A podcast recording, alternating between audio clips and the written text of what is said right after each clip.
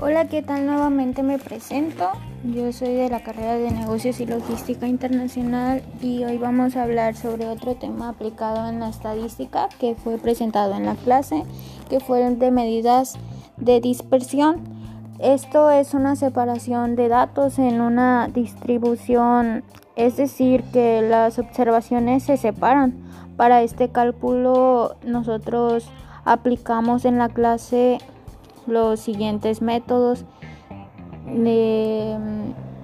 aplicamos tres métodos con los cuales calculamos estas medidas de dispersión, los cuales fueron el de varianza, el de desviación estándar y el tercero coeficiente de variación.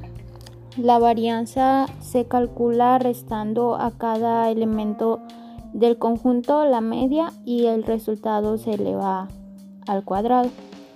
En la desviación estándar vimos que se define como la raíz cuadrada de, de la varianza.